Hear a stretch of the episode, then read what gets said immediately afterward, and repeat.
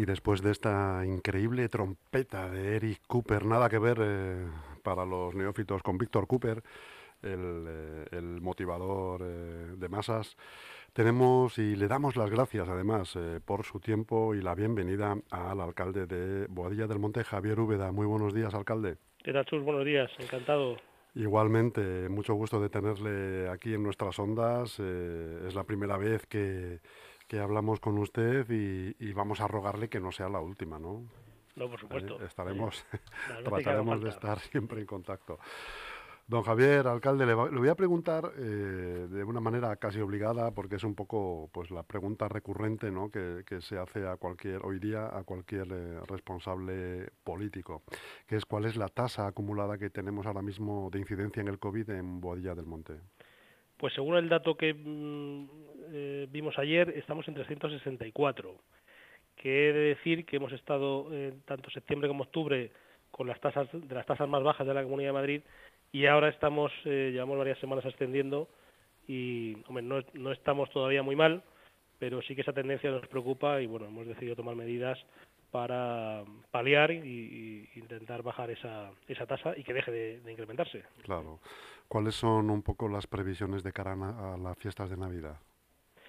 Bueno, en general, de aquí a final de año todo lo que hemos venido haciendo son eh, limitación de aforos, eh, desinfecciones y, bueno, hemos eh, iniciado ya la compra de, filtros EPA, medidores, medidores, de CO2 también para espacios, hemos repartido mascarillas a toda la población en varias entregas. Mm. y, bueno, eh, todo lo que hagamos será pues evitar concentración de masas y, bueno, pues, pues la carpa de Navidad que montábamos pues este año no la tendremos, eh, la, cabalgata, la cabalgata estamos, en vez de que los niños vayan a ver la cabalgata, pues la cabalgata irá a ver a los niños.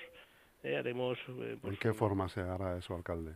Pues con varias rutas bastante extensas. Antes, normalmente la cabalgata era de 3 kilómetros, pues este año el recorrido serán 30.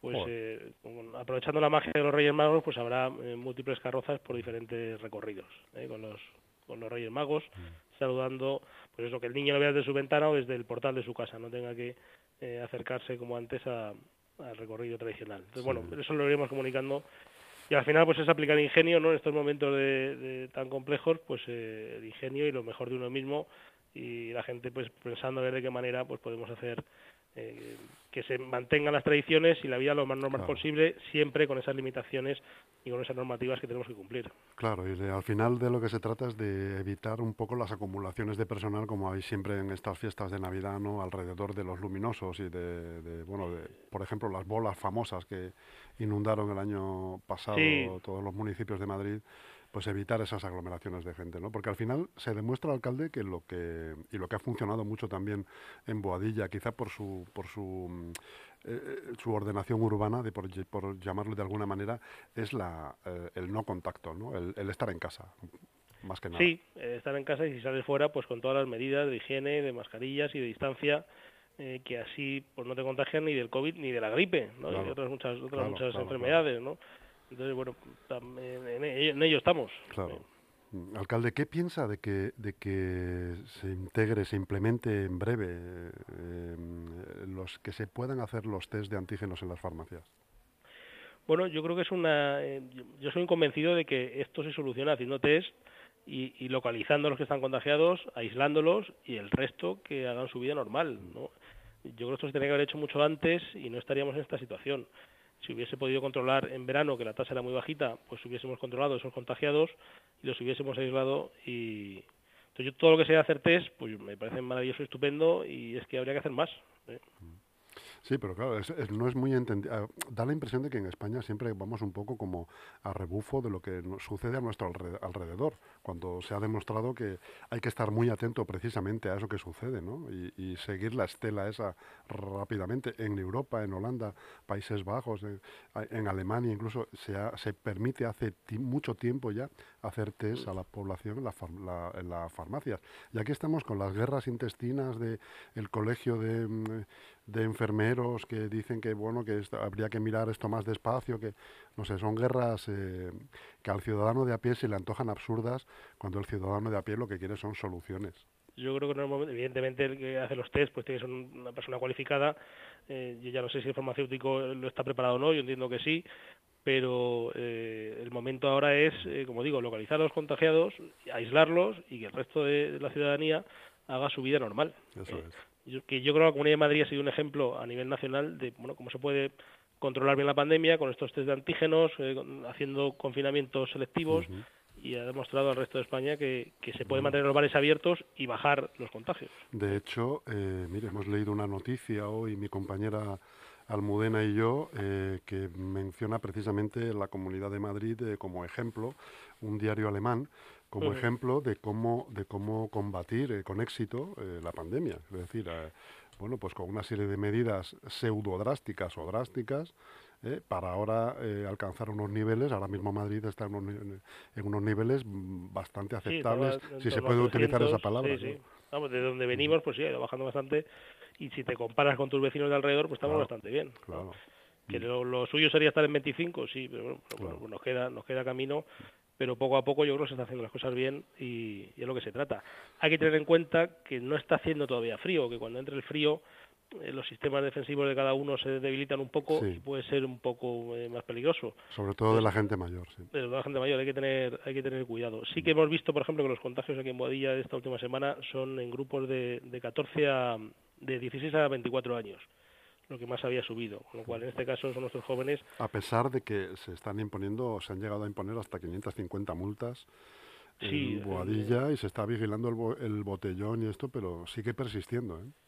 sigue, sigue. Tenemos muchísima población joven aquí en Bodilla, es una ciudad bastante joven y también, pues por un por ponerles una excusa que no la tiene en ningún caso, no, pero claro, yo, a mí con 20 años me tienes encerrado seis meses en casa y, lo piensas ahora, yo ahora no tengo problemas, ¿no? Porque ya, como decía aquel, ¿no? Que a partir de las 12 no... A partir de las 12, la verdad que el toque de queda como que no nos afecta mucho a los que tenemos ya eh, Estoy está dormido ya de costado. ¿eh?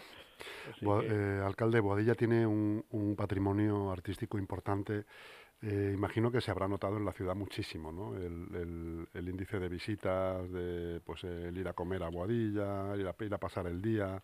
La verdad se habrá notado muchísimo y me gustaría que explicara eh, si, si, se han recibido ayudas los, los comercios, pequeños los restaurantes de la localidad, las pymes y en qué medida.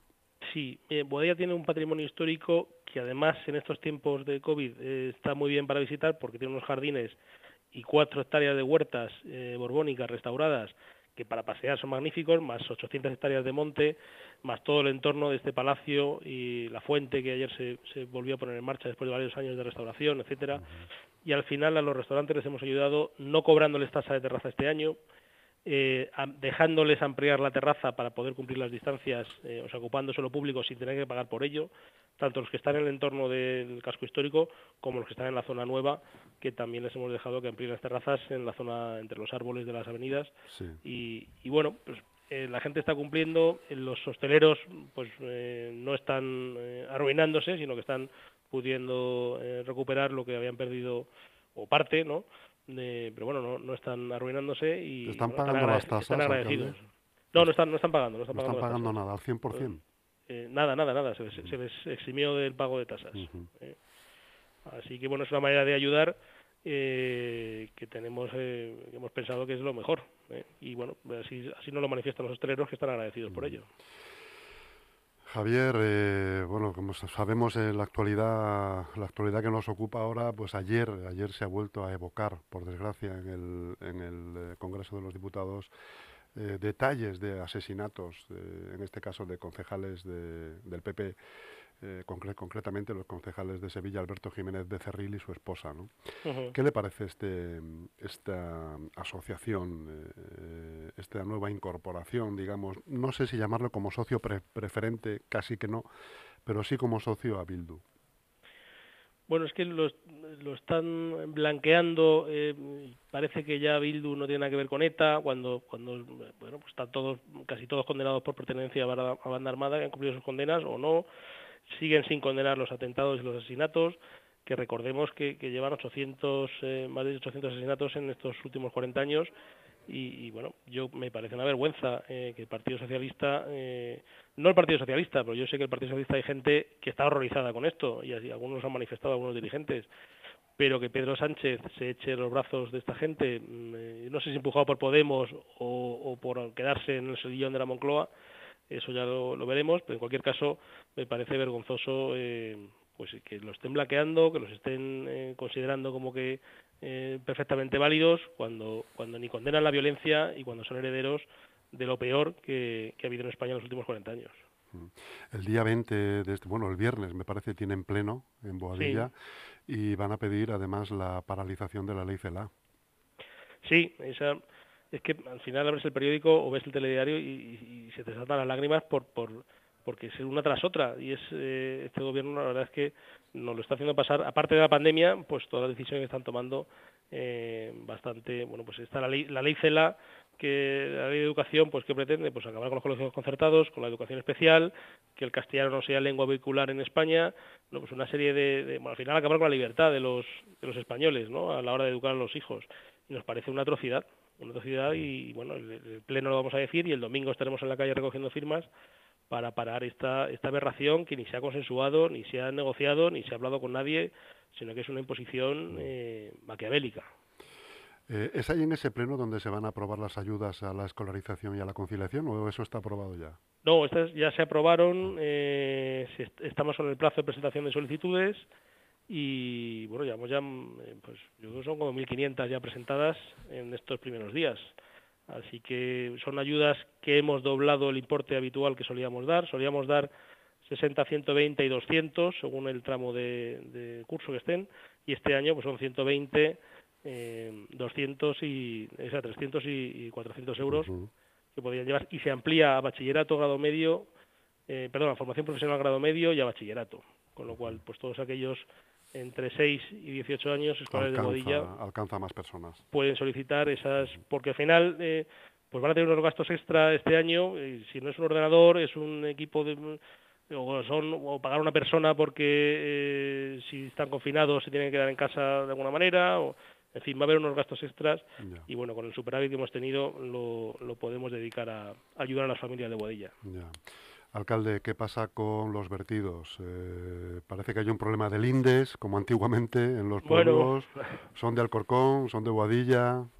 ¿Qué eh, medidas se van a pues tomar? son, son, del que los ha echado. Eh, eso, es lo primero. No, son ni de uno ni de otro. Sí, pero claro, que, no se le pilló y en su día. La pelota pues está eh, en el tejado de Alcorcón o en el de Boadilla, ¿no? pues un poco en el de todos, porque esto es al final, eh, pues cuando es una linde, al final los afectados somos dos, ¿no? Y si queremos evitar que eso se convierta en un vertedero, tenemos que trabajar los dos. Y bueno, yo lo que lo único que le he hecho ha sido advertir a, los alcaldes de los colindantes, tanto Alcorcón como Villaviciosa, que ahí se están produciendo vertidos, eh, no sé desde cuándo, pero vamos, el tiempo que llevo yo aquí, eh, se están produciendo vertidos y hay que parar eso. Entonces, pues habrá que tendremos que tomar la medida los dos ayuntamientos, pues uno, uno si el vertido está en su suelo, tiene que tomar las medidas para que lo retire el propietario del suelo, si no es suelo municipal, y, intentar cerrar esos accesos para que no puedan seguir entrando eh, desalmados a, verter ahí. Y si es posible, pues aumentar presencia policial para para pillarlos, porque es un delito ambiental bastante grave, no es, poca broma. Y muy frecuente, ¿eh? Por eso, entonces si, no se ataja de una manera contundente, eh, pues esto va más. ¿eh? Eh, inexplicable a veces porque es más difícil ir a verter donde van a verter que ir al punto limpio de la ciudad. Para el punto limpio, en el punto limpio haya que pagar, sí, pues a lo mejor habría que empezar por ahí, alcalde. Habría que tratar de hacer, no sé, descuentos, ofertas, no sé, Black Fridays, Black Fridays de los vertidos. El problema es que mucha gente, una persona hace una obra en una casa y paga por deshacerse esos vertidos, la tasa de vertedero y luego el señor en vez de llevarlo al vertedero lo tira allí y ese dinero eh, se lo queda a él. es un poco estafa al señor de buena fe que hace la obra eh, y nos estafa a todos porque nos contaminan los, nuestro medio natural. Alcalde, ¿habrá una segunda oficina de correos al final o no? Bueno, pues eso parece. ¿eh? Sí que están peleando por ello. Eso de esta mañana lo hemos pedido al director de correos, nos ha contestado que ya lo están mirando y que nos dará noticias pronto. Así que espero que, están buscando locales y que están con ello. ¿Pero qué sucede? ¿Que la que había anteriormente eh, se ha quedado pequeña? se pequeñita, está en un, callejón del casco histórico. Boadilla ha crecido bastante, el tema de paquetería ha crecido mucho y, bueno, pues se ha quedado se ha quedado pequeño, efectivamente, por población. Eh, ya nos tocaba una segunda oficina. Continuarán las dos abiertas, imagino.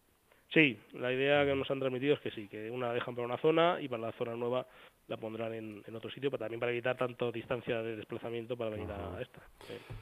Muy bien, Javier Úbeda, alcalde de Bodilla del Monte, muchísimas gracias por su tiempo. Muy bien, a vosotros, encantado y, nos veremos más adelante. De acuerdo, un saludo, alcalde. Muy bien, muchas gracias, un saludo, adiós.